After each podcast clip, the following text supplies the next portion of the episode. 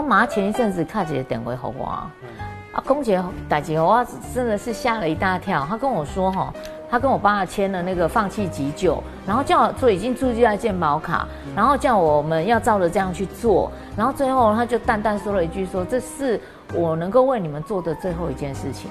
哇，让我觉得心里真的觉得啊，一个当母亲的，我觉得阿内狗阿公，啊真的是心里也是很感动。其实你父母亲很很开通了，因为哈，人要遇到什么样意外，真的不清楚。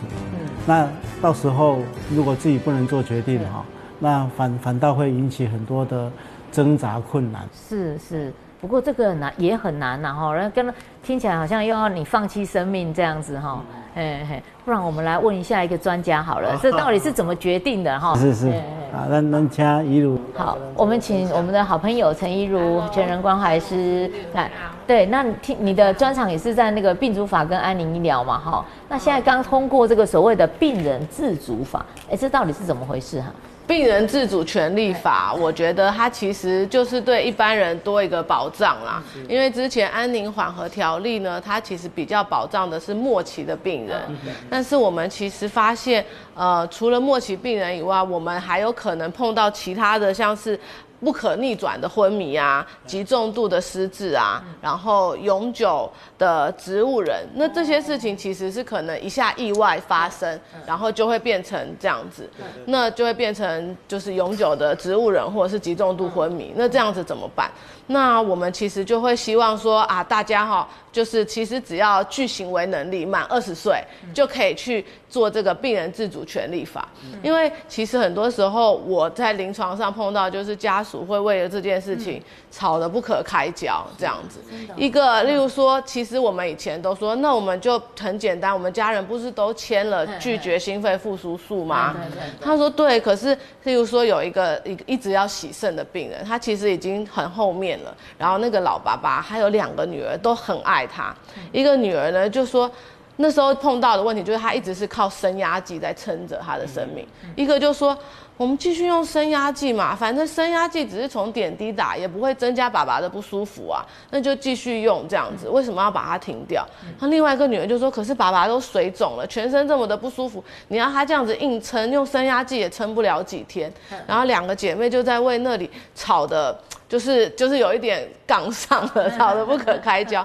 然后那个病人在那里就很为难，他又很想要劝架，可是他又很虚弱。然后我们就想，哇，像这样子的状况怎么办呢？然后有的时候，例如说病人他其实之前他也没讲这么多的细节，他只有说，呃，我不要心肺复苏术，然后不要电击。但是呢，其实在现在的病人自主权利法，它还更多的包含了说，你要不要给水。给养分，在你真的很很不好的状况下，然后还有包括你现在一直持续的很重度的感染，你要不要用抗生素？所以其实你可以有更多的选择。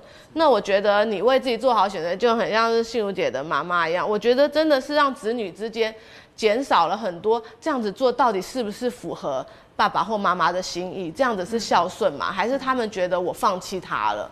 如果像说，呃，要不要给水？要不要给这个？哎，会不会造成大家一种感觉，就是好像给他饿死了，好像好像不给他喝？可能我刚没讲清楚，就是这边讲的是人工给水，就是也是我要不要用点滴，或者是要不要用鼻胃管？像这里面有提到的一个重度失智，他就是其实其实没有办法自己。自己吃东西了，那我们其实是可以选择不要用点滴跟鼻胃管的时候，我们其实是会教导怎么温柔灌食这样子，然后要用什么方式去喂，让它还是可以吸收养分跟水分，但是不用鼻胃管的方式这样。那极重度的失智，其实在台湾呐，他们嗯，就是很多在最后的几最后的一年，他们受到更多的就是其他。就是给他的心肺复苏术啊，或者是洗肾啊，或者是一些外力，因为他们会觉得哦，他只是极重度失智，也不是癌症，但是其实他并没有办法延长他的最后的那一段时间，所以他在最后那一年受苦的比例，尤其在台湾这些。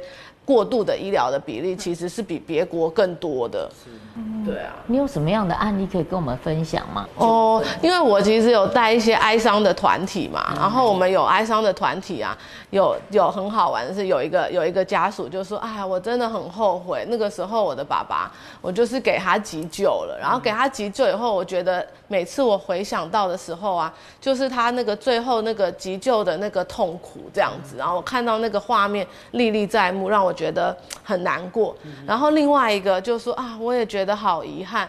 我觉得我的爸爸就是因为我跟他说不要做这些，所以他就早一点离开我。一定是因为我的原因，让他没有办法活这么久。然后想说，你看，不管是哪一种选择，家属都是遗憾的，对，都好大的遗憾跟后悔。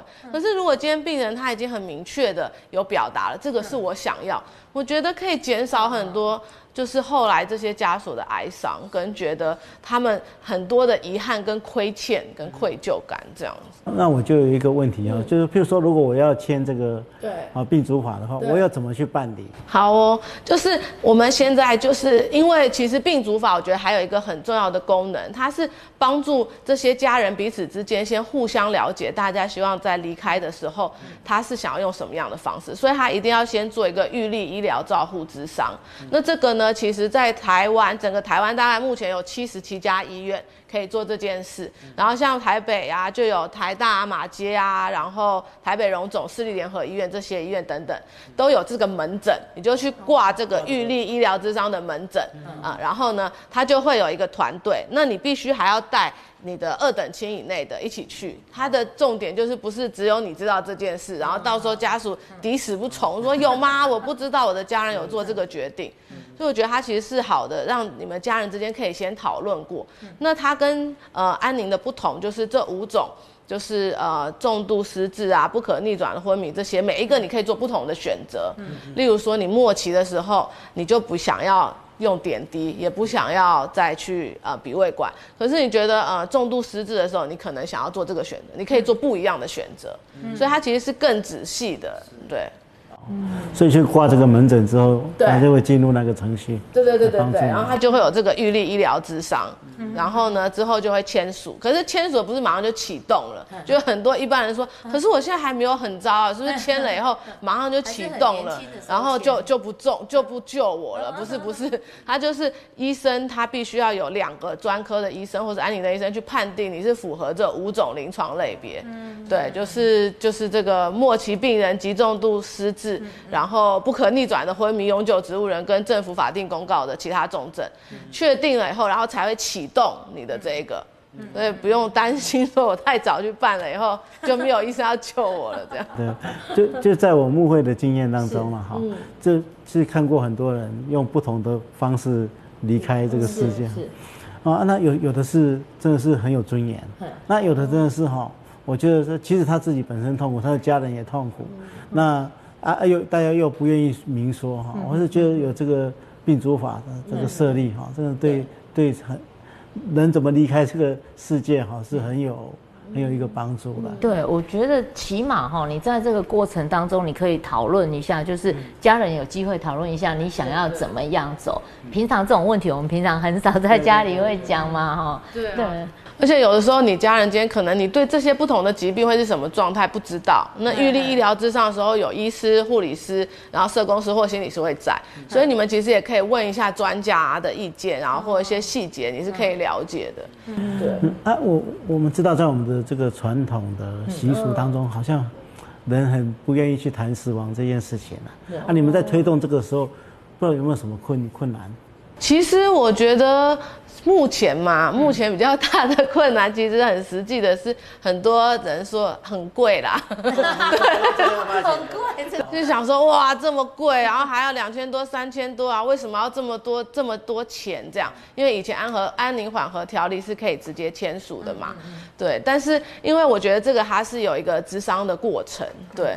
所以他有必须要这么多专业人员在嘛，然后他们是算了大概一次的时间，所以去换算的这个钱。然后还有第二个问题就是，他们今天要做这件事情，他们一定要有一个二等亲以内的在场这样子。对，然后他们有的会觉得哦这么麻烦哦，那我还要去找谁跟我一起来这样。但如果嫌贵的，其实是可以很多家人一起。像第二个、第三个，其实就是只要加一千或是多少，是可以省一些啦。就是我觉得您说刚开始。就是跟我们呃民习俗啦，不太会谈死亡，刚开始会不会很困难的这件事，我觉得其实很多哈他们会来，就是身边的亲朋好友碰到这样的事情，所以他们其实我们大部分都是可以从我们自己谈起。如果你想要跟家人谈，你就会说啊，我最近有有一个朋友或者是怎么样，然后让用一些亲身经验，我觉得是很好切入的点。这样，牧师牧会里面有没有遇到这个死亡的部分？这个遇到临终的病人啊，怎么样的这样的状况？当当然有时候会遇到这样子啊，但但是因为临终的这个状况哈，有时候，那特别是这个人突然间意外啊，他没有办法表达自己的时候，有时候会在处理的过程当中有一些意呃亲属意见上的不一样啊，有时候是比较困难处理的啊。我们做做一个牧者也很困难介入这样的一个事情啊。但是如果有有事先啊，就是填写这个病除法。好，参与这个病主法的这个部分哦，我相信就可以解决很多的问题了。嗯，今天很高兴李鲁来跟我们谈这个很重要的一个课题。谢谢谢谢。啊，喝咖啡。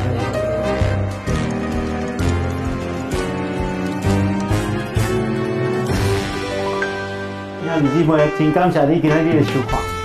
大家若有介意我的节目，请你会记得给我按赞、留言、跟分享。啊，你若有想要了解的议题，我欢迎你给我伫留言的时阵写你想要了解，我会当请专家来跟大家分享。